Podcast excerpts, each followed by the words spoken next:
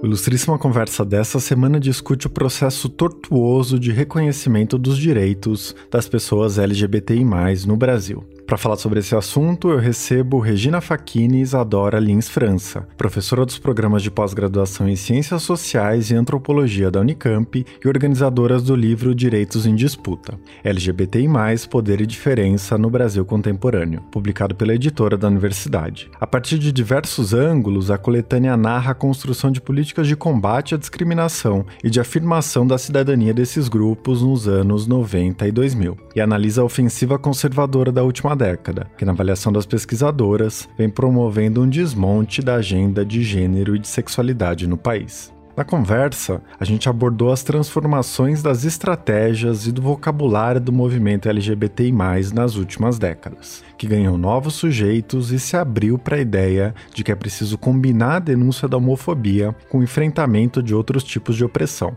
como o racismo e o machismo. A gente também discutiu a força política da chamada ideologia de gênero, que teve um papel fundamental na campanha que levou Jair Bolsonaro à presidência. Elas consideram esse termo um factoide, usado para criar pânico moral na sociedade e viabilizar um projeto que transforma o gênero e a sexualidade em tabus. Eu sou Eduardo Sombini e este é o Ilustríssima Conversa.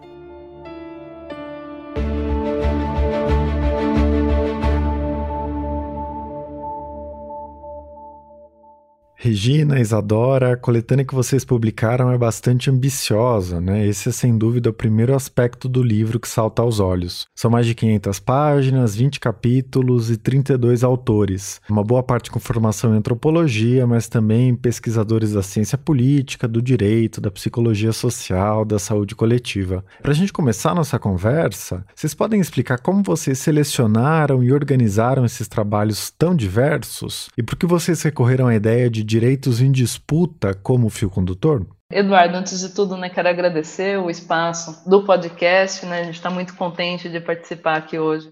Bom, o livro de fato ele é um projeto ambicioso, como você falou, né, a gente tem 32 autoras e autores reunidos em 20 capítulos, mas ao mesmo tempo, acho que a primeira coisa que eu queria dizer é que se trata de uma leitura acessível. O que, que a gente quer dizer com uma leitura acessível? Claro que ela tem nos artigos, os capítulos, eles são feitos por gente que tem investido em pesquisa muito séria, rigorosa, nas ciências humanas é, nessa área né, nos últimos anos, mas ao mesmo tempo, em que pese né, o rigor, a, a sofisticação, a complexidade dos temas e das abordagens, a gente fez um esforço para que é, os capítulos, os textos, eles fossem eles dialogassem com não especialistas, né? Então não é preciso ser especialista, seja em ciências sociais ou em gênero, para conseguir entender e aproveitar algo da leitura dos capítulos. Então, justamente uma das nossas intenções com esse projeto era a de produzir um livro que pudesse dialogar publicamente com as questões relacionadas aos direitos e essa articulação entre direito, sexualidade e gênero, justamente porque a gente atravessa um processo contemporâneo aí, desde a virada do século em que cada vez mais as questões relacionadas a gênero e sexualidade né, e aos direitos, elas assumem um lugar cada vez mais central no debate político. Né? Isso é muito nítido no Brasil. Ao mesmo tempo, né, esse processo é marcado por transformações velozes né, e muitas vezes incompreensíveis para as pessoas, pensando, por exemplo, em como se constituem essas identidades, como se constitui o sujeito político do movimento, ao mesmo tempo, como que se dá o processo de cidadanização de LGBT e mais no Estado? O que, que esse processo tem a ver com outros processos que falam diretamente à democracia no Brasil, né? Então, a gente partiu da necessidade de trabalhar com essa produção que nos últimos 20 anos é muito vigorosa e muito sofisticada, fornecendo aí uma leitura acessível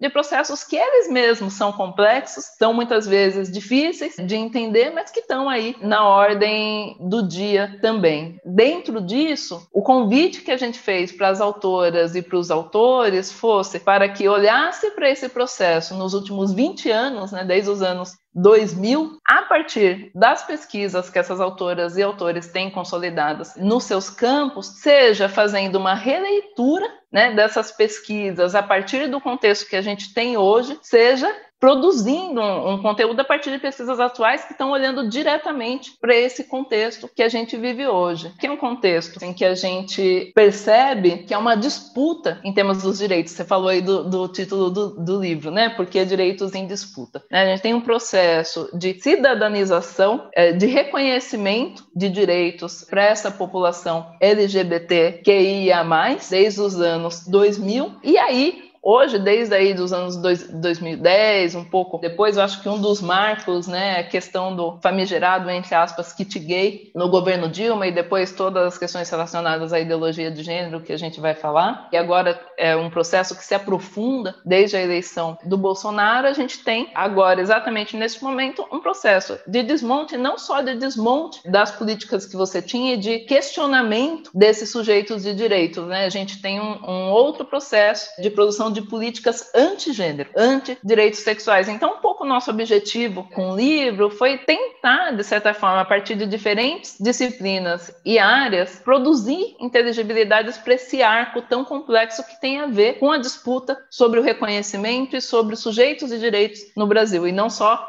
de LGBTQIA, né? mas a gente está falando de um processo em que outros sujeitos de direitos são questionados. Então, a gente passa por um processo que atinge não só LGBTI, mas, mas, por exemplo, os indígenas, população negra, então as ações afirmativas, tudo isso vem passando por um questionamento. Então, nossa, nosso objetivo do livro foi tentar abordar a partir de diferentes disciplinas, áreas e contribuições, e a partir de um conhecimento já consolidado, esse processo bastante recente e conturbado aí que diz respeito aos direitos no Brasil, que coloca gênero e sexualidade inegavelmente no centro dessas questões. Muito bom. Você citou agora o termo cidadanização, que é central no livro para tratar desse primeiro período de afirmação dos direitos LGBTI. É uma ideia de que houve um reconhecimento inédito dessa população, mas que ao mesmo tempo foi em alguma medida frágil e limitado. Queria que a gente falasse um pouco desse período né, de construção de direitos. Regina, você consegue explicar quais são os principais marcos desse processo de cidadanização e de que forma os textos que vocês reuniram jogam luz sobre essa questão? A gente está falando aí de um processo de reconhecimento de uma categoria de sujeitos que na nossa sociedade foi muito mal vista durante bastante tempo, sobre os quais paira ainda um estigma muito intenso e que, a partir da década de 70, do final da década de 70, passa a se organizar politicamente é, e se colocar no cenário público como, primeiro, homossexuais, depois como gays e lésbicas, depois como gays e lésbicas e travestis, e as letrinhas vão aumentando, mas na medida em que é, esses sujeitos vão se colocando na esfera pública, em princípio não, né? Você tem na década de 70, o final do período da ditadura, e nós temos aí o período da abertura política, que é quando surge esse movimento. Nesse momento não havia diálogo com o Estado, muito menos em relação a direitos de homossexuais. Quando chega o período é, da Constituinte, né, a gente vê aí outros movimentos que chegam à sua versão mais contemporânea também nesse período da abertura política, como é o caso do movimento feminista e do movimento negro, é terem ali suas conquistas na Constituinte, o movimento homossexual levou uma reivindicação naquela parte da Constituição que diz que não se pode discriminar por sexualidade, religião, credo, etc., que se colocasse orientação sexual, né? Eles saíram de mão abanando, essa reivindicação não foi incluída, e aí começa um outro período, nos anos 90, já plenamente aí retomada, né, a democracia pós-constituição, que a partir do HIV/AIDS começam a surgir as primeiras políticas para LGBT que são na verdade, políticas de saúde para homens que fazem sexo com homens. É muito importante é, nesse processo de cidadanização, um processo internacional de reconhecimento de direitos. Então, em 94 e 95, nós temos as conferências internacionais de Cairo e de Beijing, né, em torno da questão do desenvolvimento e da questão dos direitos das mulheres, e nesse processo se afirma os direitos sexuais e reprodutivos como direitos humanos. Esse é um primeiro momento. No bojo desse processo, ainda no,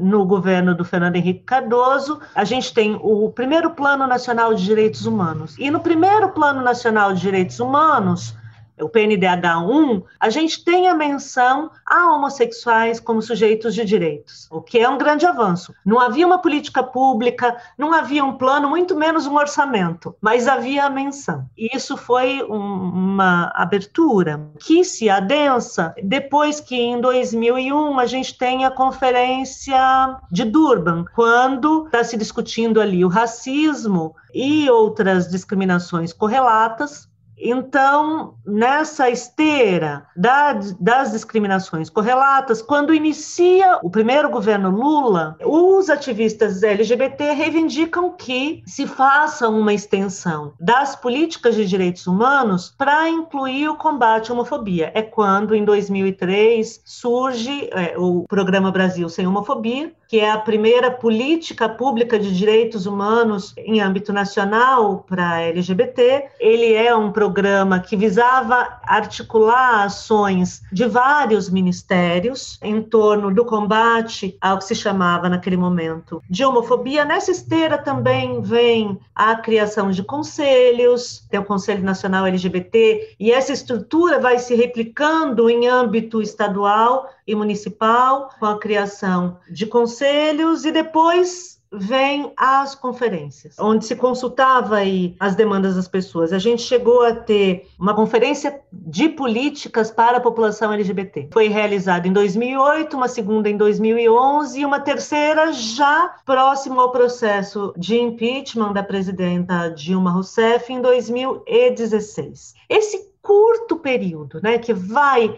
de meados dos anos 90, quando o governo Fernando Henrique coloca no PNDH1 a palavra homossexuais, até o momento em que a gente tem o um impeachment da presidenta Dilma, é o período que a gente chama de período de cidadanização, ou seja, um período em que governos de diversos níveis né, e diversos poderes públicos passam a olhar para LGBT como sujeitos de direitos. As conquistas que a gente tem de LGBTs são conquistas muito importantes, porque imagine-se, se a gente considera desde o período de início da atuação do movimento homossexual no Brasil, a gente tem um contexto em que, primeiro, era algo que as pessoas não abordavam publicamente, era um aspecto que era tomado como da vida privada e que as pessoas tinham de manter escondido.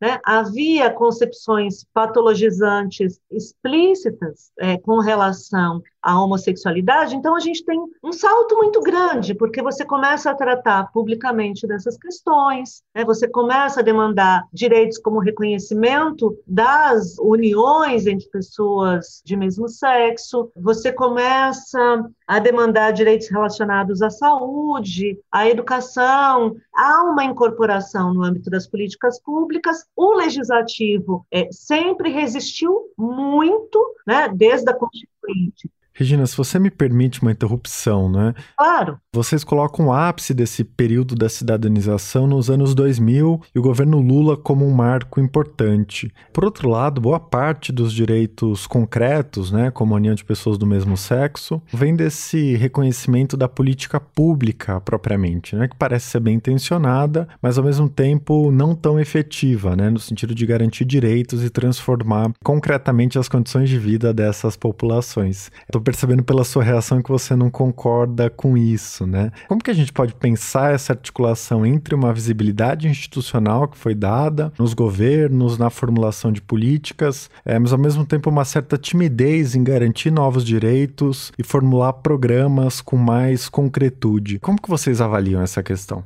É que, na verdade, o caminho que os direitos de LGBT seguem no Brasil, ele é um caminho que começa pela política pública. E é, há um limite do que a política pública pode fazer. Olha, a gente conseguiu ações no âmbito da educação, a gente conseguiu ações no âmbito da saúde, então todo o reconhecimento do que ficou conhecido, né, processo transexualizador no SUS, é, é um caminho muito grande, né, em termos de reconhecimento de direitos das pessoas trans é, no Brasil. Com relação à saúde também, né, a gente chegou a ter um plano nacional da saúde integral da população LGBT. Então, pensar a saúde LGBT como saúde integral, né, são avanços muito grandes, né? É, você ter uma atuação articulada no âmbito do Ministério da Educação, de modo que a gente pudesse ter formação para professores, para eles estarem prontos a lidar de um modo mais adequado com a diversidade sexual e de gênero, entre outros aspectos de diversidade, né? Porque as formações eram sempre feitas é, com questões relacionadas a gênero, a sexualidade e a raça, no âmbito da formação de professores. Então, tudo isso é muito importante. Só que tudo isso não se mantém sem a vontade política de quem está no executivo. E aí está o problema,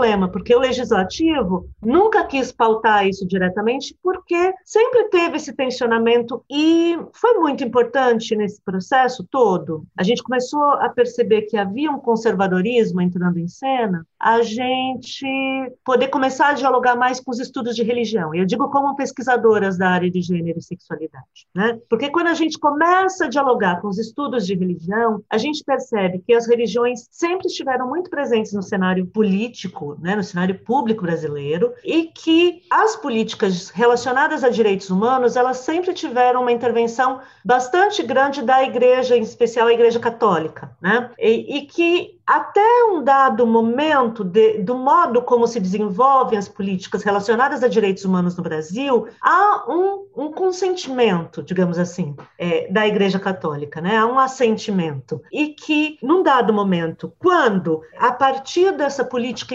internacional, que passa a considerar direitos sexuais e reprodutivos como direitos humanos, as políticas públicas passam a avançar nessa direção no Brasil, começa a haver um dissenso entre quem promove políticas públicas e esses setores religiosos, que não são só católicos, mas que eram predominantemente católicos durante algum tempo. Há um dissenso em torno da adequação disso. Então, na Constituinte, quando homossexuais não conseguem colocar aquela cláusula né, que, que queria se colocar na, na Constituição, também foi pela atuação de atores da, de uma bancada religiosa que já existia na década de 80. Então, quando a gente tem o STF tomando medidas na direção de atender demandas antigas que vêm desde a década de 70 por parte do movimento, como ações efetivas em relação à violência contra LGBTs, como a questão do reconhecimento legal das uniões, porque um não reconhecimento que fazia com que vários direitos é, não estivessem disponíveis é, para casais de mesmo sexo, o judiciário, né? O STF faz isso considerando que o legislativo não legislou, que essa população estava descoberta.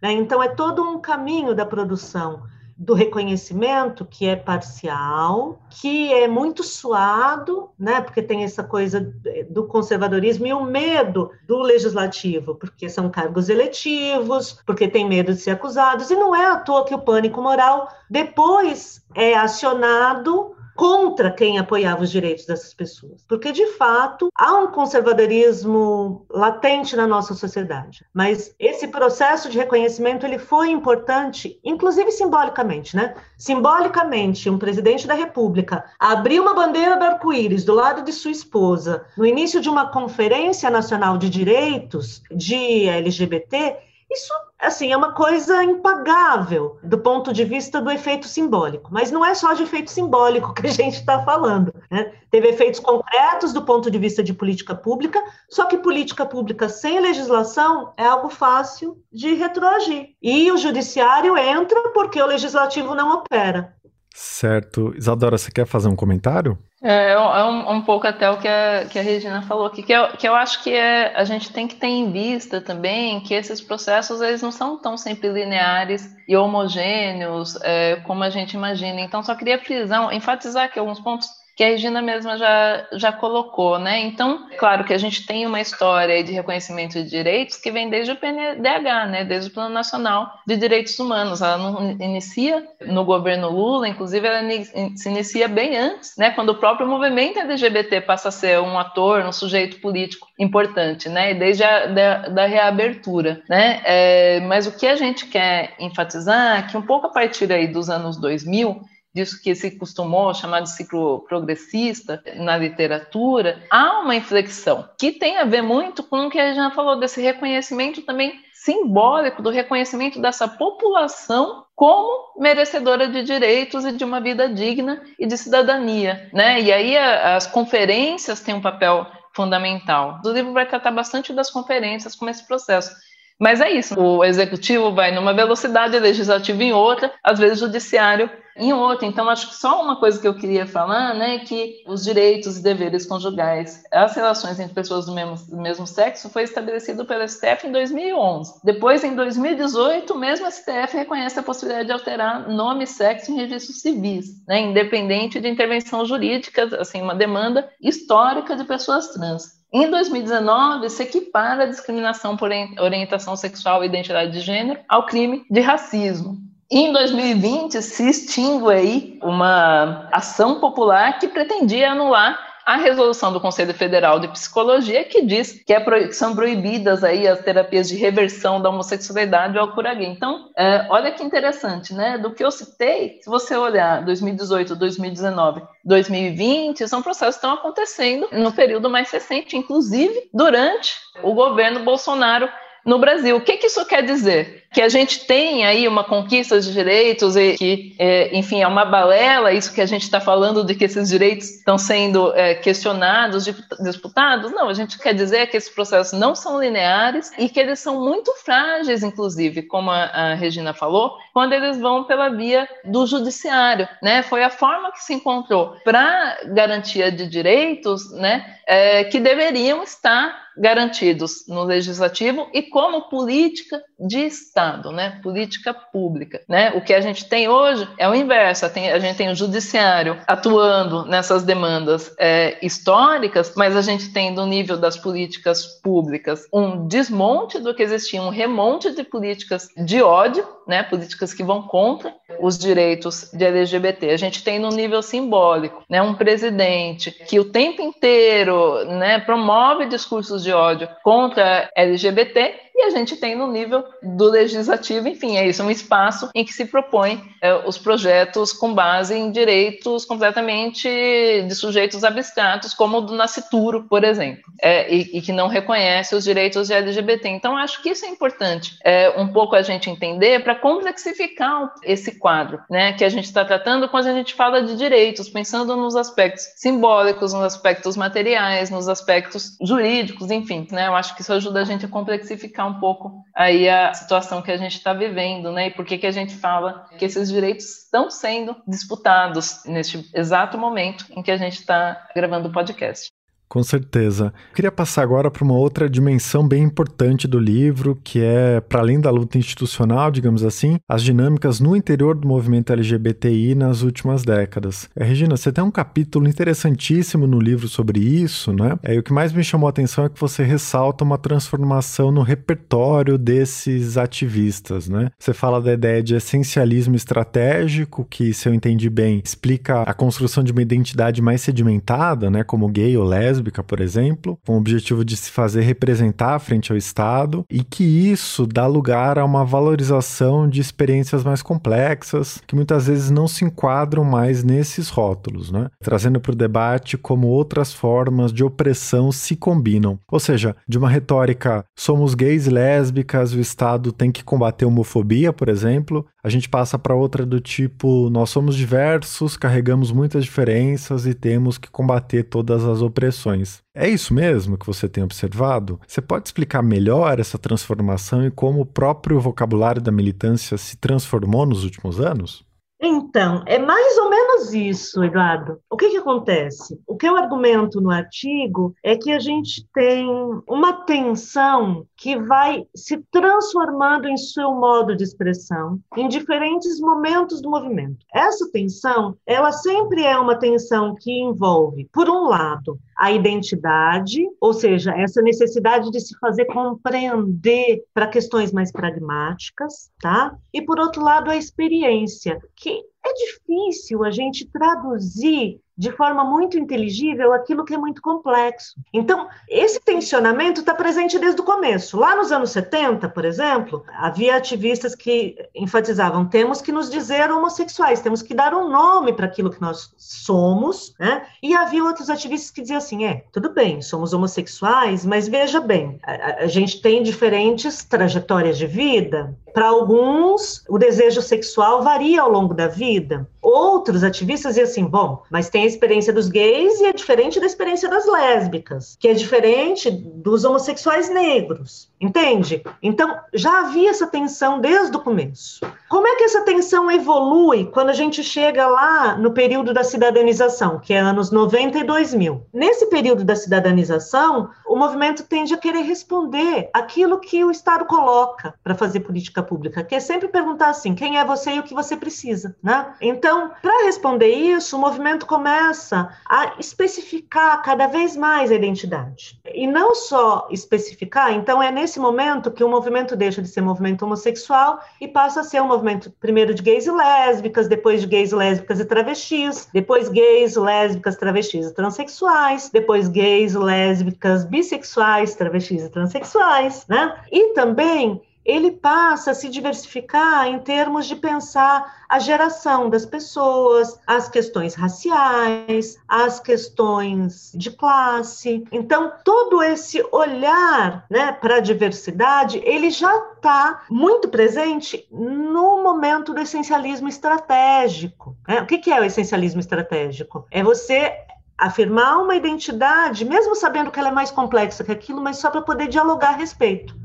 Então, o diálogo socioestatal demanda isso, tá? Dentro desse período dos anos 2000 mesmo, começa a surgir dentro das universidades um ativismo, e, e, e, entre setores mais jovens também, um ativismo que vai dizer assim: não, a gente não precisa ser tão institucionalizado, a gente não precisa dialogar tanto com o Estado, e a gente tem que considerar a fluidez dos desejos, que é onde entra aí a influência das teorias queer dentro do movimento LGBT. E isso coexiste ali no período dos anos 90 e 2000. Tem esse tensionamento e essa coexistência. O que, que acontece nesse momento que a gente vive hoje, né? Em que a gente passou a ter uma presença mais forte de projetos reacionários em relação àquele processo de reconhecimento de sujeitos de direito que havia. Bom, a gente começa a ter uma pluralização dos modos de fazer política. Então, quando a gente fala de direitos em disputa nesse livro, a gente não fala só na disputa do que é reconhecido como sujeitos de direito, né, e como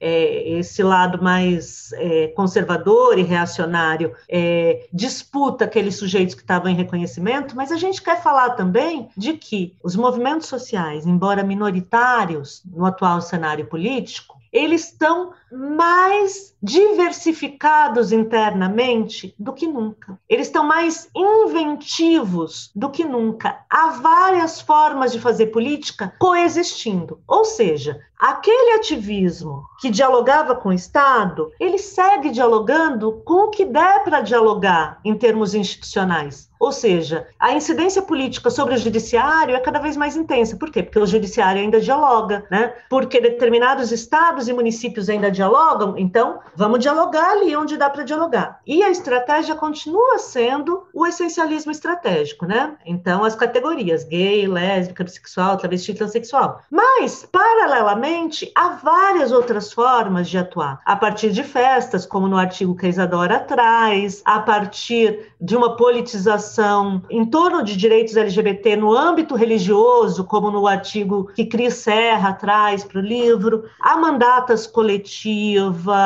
há outras formas de se inserir na política institucional ou não institucional. E aí, nessas formas menos institucionais de atuação, é que a gente tem algo que eu considero bastante especial, que é trazer essa noção de experiência junto com algo que não está presente só no movimento LGBT, que é essa questão da valorização da luta contra todas as opressões. Nos estudos sobre movimentos sociais, é, tem uma coisa que a gente chama de um mega enquadramento. Um enquadramento que é uma forma de situar as lutas políticas para diversos movimentos sociais. E hoje a gente tem isso em torno da categoria interseccionalidade, ou dessa luta contra todas as opressões. Isso está atravessando o movimento feminista, o movimento negro, o movimento LGBT, e tem muito a ver, né, só para fechar, com o processo que a gente teve de popularização e enegrecimento do acesso à universidade e o modo como isso impacta os próprios movimentos sociais. A gente tem hoje uma valorização do feminismo negro é, que não tem precedentes nos ativismos brasileiros. E é junto com a valorização do feminismo negro que vem essa valorização é, dessa noção de interseccionalidade e de luta contra todas as opressões. Então, é dessa junção de experiência com o reconhecimento de que a experiência não é só a minha experiência pessoal, que a experiência pessoal está atravessada por algo que é estrutural. Então, assim, eu sou ao mesmo tempo mulher de uma dada raça, com uma dada sexualidade, e que há fatores estruturais relacionados a gênero, a geração, a classe, a raça, né, que estão atuando conjuntamente para conformar a minha experiência. Então, a minha experiência une a minha vida cotidiana a estruturas sociais de poder. Essa ideia né, que está muito presente nos movimentos sociais hoje e que dão aí uma outra coloração, uma outra forma de lidar com a política, inclusive reacendendo aí esperanças, né, com relação à participação política institucional via candidaturas, por exemplo. Muito bom. Isadora, você tem um capítulo no livro, né, escrito com um orientando seu, que condensa várias dessas questões que a Regina mencionou, né? Vocês colocam em perspectiva uma etnografia que você fez nos anos 2000, um samba no centro de São Paulo, e uma em que o Bruno Ribeiro, seu orientando, discute a cena preta LGBT da cidade, né? Dez anos depois. Vocês centram a análise na categoria do corpo, enfatizando como os corpos negros LGBT são objeto de violência, mas também também são uma possibilidade de resistência e de libertação. Pode falar um pouco mais sobre essa dimensão, Isadora? O que esse cruzamento de raça, gênero, sexualidade nos corpos tem a dizer? Então, Eduardo, acho que a Regina estava falando aí da centralidade da experiência, do corpo e da articulação entre diferenças, né? Eu acho que tem tudo a ver com o que ela está falando, com o modo como o corpo ganha centralidade hoje nos nossos vocabulários políticos, nossos repertórios políticos, junto com a, a, a, importância de se articular aí pautas relacionadas a é, diversos é, sujeitos políticos. Então, o antirracismo, a questão dos direitos sexuais, de gênero, elas passam a aparecer muito mais integradas no momento que a gente vive hoje. Eu já vou chegar aí, mas acho que é importante falar um pouco então do corpo, né? Como você estimula a gente pensar. Então, o corpo não só é um lugar para a produção dessas políticas, mas eu queria chamar a atenção de uma outra questão, né? Por que, que o corpo também é um lugar hoje tão importante para a gente pensar as políticas a partir da experiência dos sujeitos, né? É porque é no corpo também que o racismo e a, é, entre aspas, LGBTfobia se produzem. É no corpo desses sujeitos. Tem uma autora que eu gosto muito, a Sarah Med, que ela pensa em racismo como um processo de produção de fronteiras que delimitam onde determinados corpos podem habitar, pode existir e onde esses corpos não podem existir. Por exemplo, Vamos olhar para o Congresso Nacional hoje. A gente olha para lá. Será que esse é um lugar que pode ser habitado por corpos negros e corpos LGBT? A universidade passou a ser um lugar é, muito mais habitado, né, e visivelmente habitado por esses corpos. Se esses corpos não estão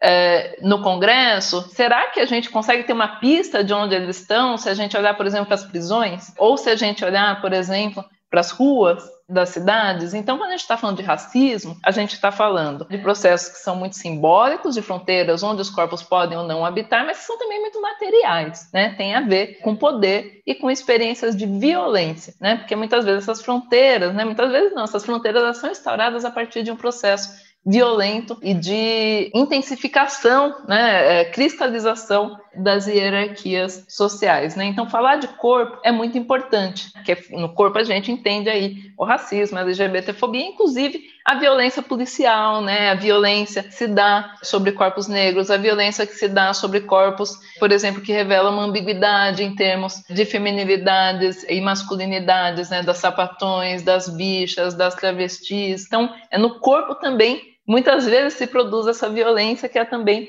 física, né? no cerceamento do corpo, na violação dos corpos. Então, corpo aqui é central. Ao mesmo tempo, é, a gente não queria trabalhar a partir da perspectiva apenas da violência que se inflige sobre esses corpos, né? mas de pensar ao mesmo tempo, como as pessoas criam? Então, se elas não podem habitar em determinados lugares, como as pessoas criam lugares onde sim elas podem habitar de modo a viver de uma forma articulada para elas, né, o fato de serem LGBT e de serem negras, de viverem orgulhosamente a sua negritude, a sua sexualidade, a sua expressão de gênero, porque né, a gente estava falando que a experiência, quando a gente pensa em raça, gênero, em sexualidade, em vários fatores, geração, vários fatores aí que constroem o que, que a gente entende como a nossa experiência no mundo, ela não é vivida toda ao mesmo tempo. Por exemplo, eu não sou uma mulher e LGBT em todos os momentos da minha vida, nascida num determinado lugar, de uma determinada origem social. A gente negocia essas diferenças que constituem a gente o tempo inteiro. E quando eu entrei em campo lá nos anos 2000, era muito difícil você ter espaços onde você produzia uma estética, um universo criativo relacionado à negritude e à diversidade sexual e de gênero que congregassem esses dois elementos, como a gente tem agora, né? Então a gente quis pensar como essas dimensões que se mostram muito evidentes no corpo se produzem sobre o corpo, como a partir delas se criam universos novos, universos de resistência, universos territórios afetivos, como a gente fala, que permitem negociar essas identidades e que permitem produzir, desafiar essa violência e produzir novas formas de habitar o mundo, né? Formas criativas, enfim, produzir solidariedade, produzir cuidado, né? Então, um pouco essa acho que foi a nossa, o nosso interesse ao olhar para esses diferentes lugares. Claro que quando eu entro, né, minha pesquisa de campo aí voltada para um samba, que era voltado para negros homossexuais, até o vocabulário muda. Quando eu começo minha pesquisa lá em 2006, e continuou 2007, é, 2008, né, a gente não tinha, enfim, me é, os mesmos lugares, né, as mesmas possibilidades que a gente tem hoje. Essas coisas não eram articuladas a partir do mesmo repertório, né? Nesse momento a gente vê aí que é um momento que vai trabalhar então o Bruno Nizinga Ribeiro me orientando, a gente vê a construção de uma cena preta LGBT, né, que é uma cena que vai construir novas novos vocabulários que vão apontar para as possibilidades de ser negro e LGBT hoje na nossa sociedade e que é uma cena que é muito mais que fruição. É festa? É, mas não é só isso. É, do modo como a gente pensa estética, como a gente pensa festa, nada disso está apartado da experiência de vida dos sujeitos e da política. Isso tudo são lugares onde se produz, sim, fruição, prazer, desejo, e essas são coisas importantíssimas para corpos que muitas vezes não são reconhecidos como desejáveis, como bonitos, né? Mas ao mesmo tempo se produz aí cuidado, solidariedade, afeto e resistência à violência. Então foi isso que a gente quis trazer no artigo. Perfeito. Bom, para a gente encerrar, eu acho que a gente precisa falar do que veio depois desse processo de cidadanização, né? Ou seja, o desmonte dos direitos LGBTI+, e das políticas públicas nos anos 2010. Os trabalhos que vocês reuniram dão uma ênfase grande à ideia de criação de um pânico moral na sociedade por meio do gênero e da sexualidade, e a chamada ideologia de gênero é central nessa discussão. A gente sabe que, embora refutado na academia, esse termo tem uma potência política enorme e foi um dos pilares da eleição do Jair Bolsonaro. Eu sei que é uma tarefa inglória falar disso em pouco tempo, né? Mas eu queria pedir para vocês resumirem os pontos fundamentais para a gente entender a força dessa ideia de ideologia de gênero.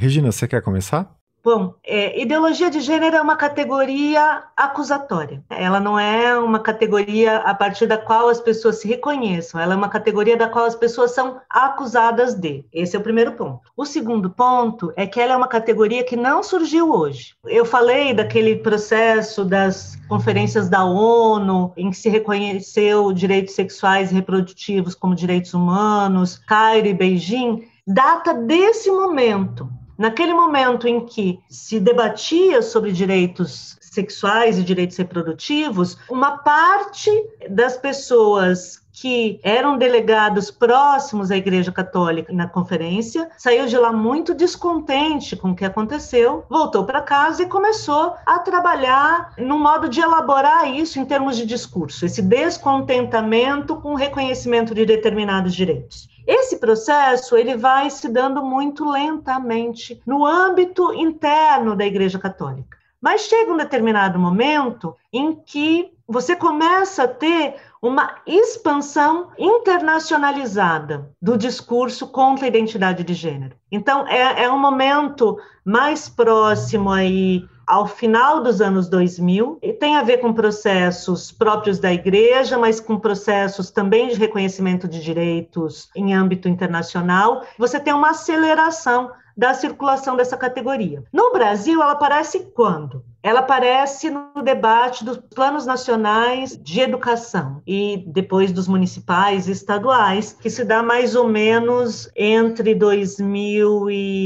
2013 a 2015. E aí aparece com muita intensidade. Então, é um momento em que setores mais conservadores do campo religioso brasileiro já estavam bem incomodados com o reconhecimento de alguns direitos né, das mulheres e de direitos de LGBT no Plano Nacional de Direitos Humanos 3, de 2009. Então, é desse incômodo no âmbito dos setores religiosos que participam da política que a gente começa a ter intensificação desse discurso. Só que isso também serve de trampolim político né, para um outro projeto político que intencionava fazer a disputa. Então, é a partir daí que Bolsonaro surge como alguém que ninguém imaginava que ia ter qualquer sucesso num pleito ao executivo, como alguém que se torna conhecido. É explorando esse factoide né, do kit gay, é falando em ideologia de gênero, dizendo que nas escolas vai se deturpar a cabeça das crianças, que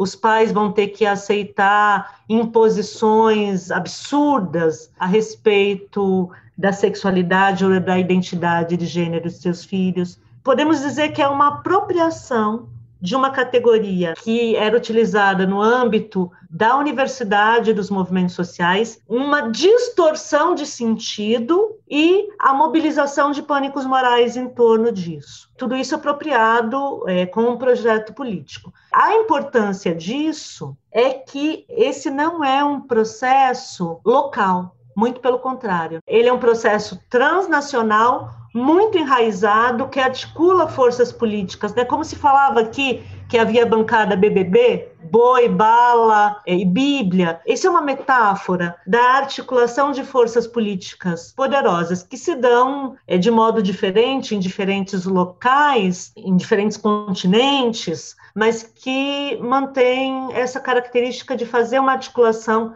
de setores conservadores do ponto de vista é, de direitos de determinadas populações, mas também do ponto de vista de direitos sociais. Isadora, será que você pode falar mais especificamente sobre as implicações que o uso dessa ideia de ideologia de gênero, muito associada a teorias da conspiração, não é? tem nos direitos LGBTI? Claro, vou, vou falar rapidamente. Olha, é, é, eu acho que a Regina falou aí é, uma palavrinha mágica, né? Que são os pânicos morais. É, esse é um conceito, se não me engano, no final da, da década de 70 foi cunhado pelo Stanley Cohen, depois ele foi utilizado magistralmente pela Gayle Rubin num artigo maravilhoso que ela fala que se chama Pensando sobre o Sexo e ela foi pensar na produção de pânicos sexuais de modo a entender como esses processos, né? Isso pensando, já estou pensando na, na da Rubin, né? Que tem a ver com sexualidade, enfim, com essas esferas, eles galvanizam ansiedades sociais as mais amplas possíveis. E ao fazer isso, eles são muito úteis, né? Em termos da produção de uma de uma posição conservadora, antidireitos, né, é, na nossa sociedade. Então é muito interessante que nesse artigo ela está falando do governo Reagan nos Estados Unidos, da ascensão do conservadorismo, da extrema direita no governo Reagan e quando a gente vê, quando a gente lê, parece que ela está falando do Brasil atual, né? Porque é o mesmo mecanismo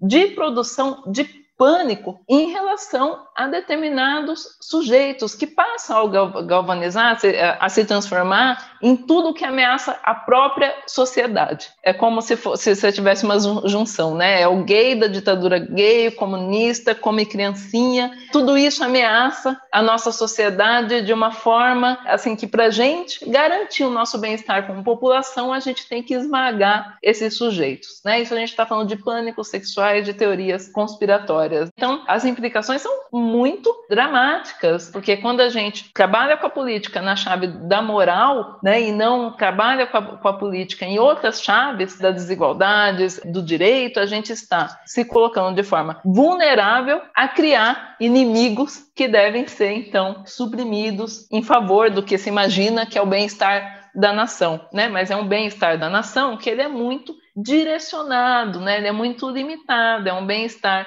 da nação que recoloca a nação em termos de fantasias de masculinidade aí que, que assombram né, o nosso presidente e que elas, sim, era isso que eu queria te falar, Eduardo. Elas, sim, são ideologia de gênero. Acho que isso é importantíssimo dizer. Nós não estamos no mesmo campo. Nós não estamos tratando de opiniões que o campo científico teria e de opiniões que as outras pessoas têm. A gente não está no campo das opiniões aí, que é o que querem imputar né, os estudiosos, como eles tivessem uma opinião uma, ou uma pauta política nonsense em termos de gênero. Quem produz ideologia é quem fala que menino veste azul e menina veste rosa. O que a gente produz quando a gente fala em gênero é conhecimento científico, né, conhecimento científico que está pautado né, na pesquisa rigorosa, empírica, na, numa produção de conhecimento que envolve sim a contestação, diferentes teorias que envolvem essa pluralidade. A gente não está falando de opinião. A gente começou falando que o livro é um projeto ambicioso, né? Mas é um projeto ambicioso porque a gente tem um campo de produção de conhecimento em gênero em sexualidade neste país que é